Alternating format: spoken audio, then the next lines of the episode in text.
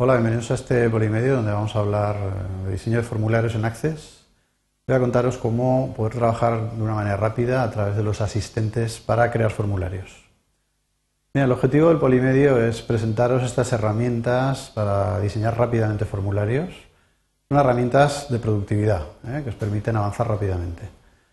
También me gustaría que conocierais eh, o supierais distinguir cuándo debéis realmente utilizar una herramienta de este estilo, porque no siempre son la mejor garantía de diseñar algo rápidamente. Hay veces que es más trabajo lo que hacen y nos toca deshacer lo que han hecho. Bien, los contenidos vamos a ver el concepto de asistente, que es un asistente dentro de Access y cómo trabajar con él. Y veréis un poco la operativa de trabajo con eh, estos asistentes, no solo en Access, sino en la mayoría de programas de ofimática dentro de Microsoft Windows. La parte final del polimedio os enseñaré cómo ejecutar un asistente para generar un formulario sobre una tabla de ejemplo, por ejemplo la tabla de vehículos con la que estamos trabajando. Bien, un asistente en este entorno y en la mayoría de programas de ofimática es una funcionalidad que os permite de manera asistida producir rápidamente un objeto, en este caso un objeto de tipo formulario dentro de Access.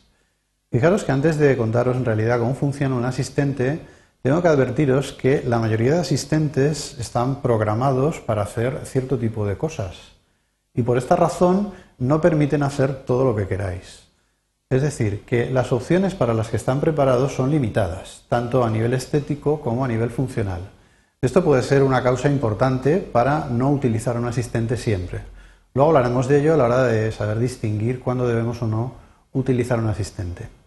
Fijaros que en la mayoría de asistentes predomina el, eh, interfaz agradable, una interfaz sencillo para aquellas personas que no sepan realmente diseñar el objeto desde cero a través del diseñador.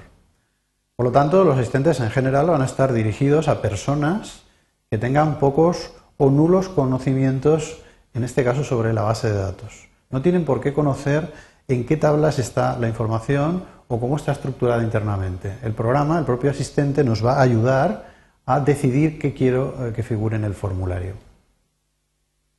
Vamos a hablar sobre las ventajas de un asistente. Parecen muchas. ¿eh? En primer lugar, la rapidez en el diseño.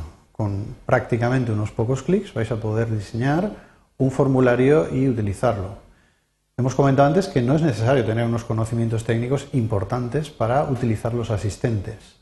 La inmediatez en el uso es también importante. Incluso teniendo esos conocimientos técnicos, con un par de clics podemos producir de manera rápida un formulario.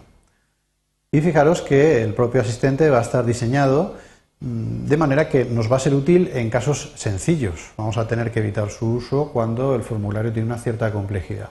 Pero en general, cuando queremos obtener formularios sencillos de poca complejidad, son muy útiles.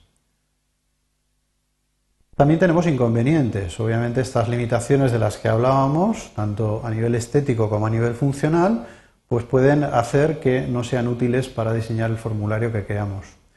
También están limitados para generar determinado tipo de formularios, por ejemplo, los formularios de tipo independiente.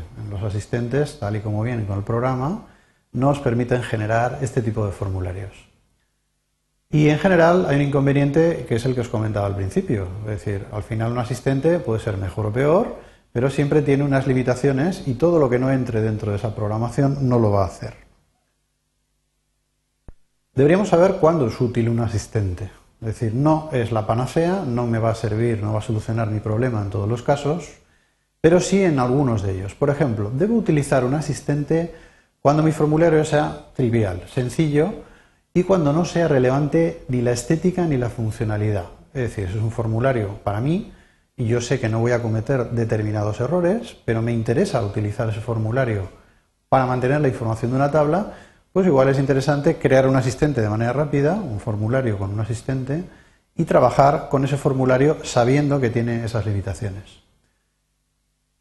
También podemos o debemos utilizarlo en, en un caso que es el siguiente, que es cuando el asistente se queda corto, es decir, yo ya sé que tiene esas limitaciones, pero quiero utilizar lo que él hace como base para mejorarlo.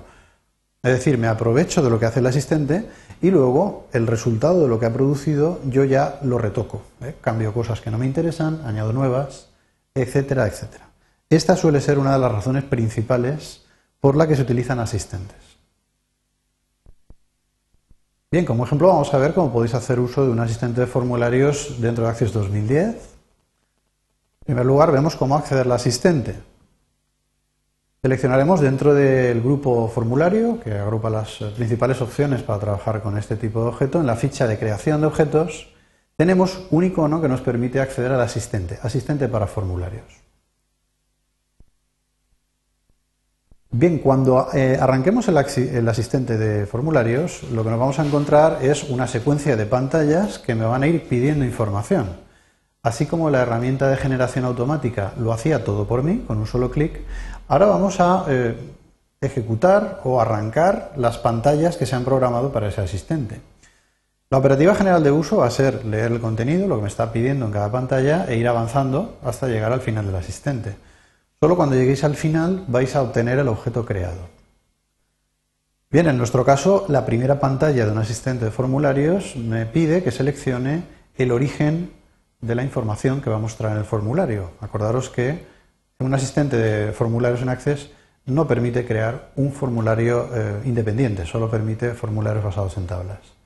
Por lo tanto, en esta primera pantalla veis que podéis seleccionar la tabla o la consulta origen y en la parte inferior podríais indicar qué campos de esa tabla queréis que figuren en el formulario.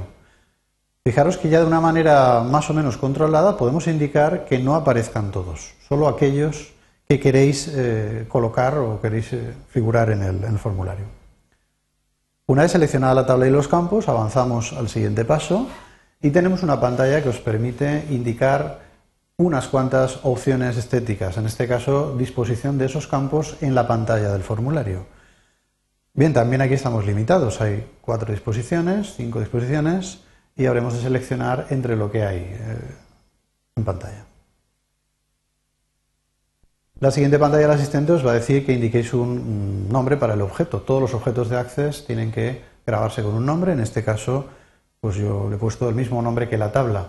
Es importante que entendáis que, aunque tiene el mismo nombre que la tabla, son objetos distintos. Yo puedo llamar a un formulario sobre la tabla vehículos exactamente igual que una tabla.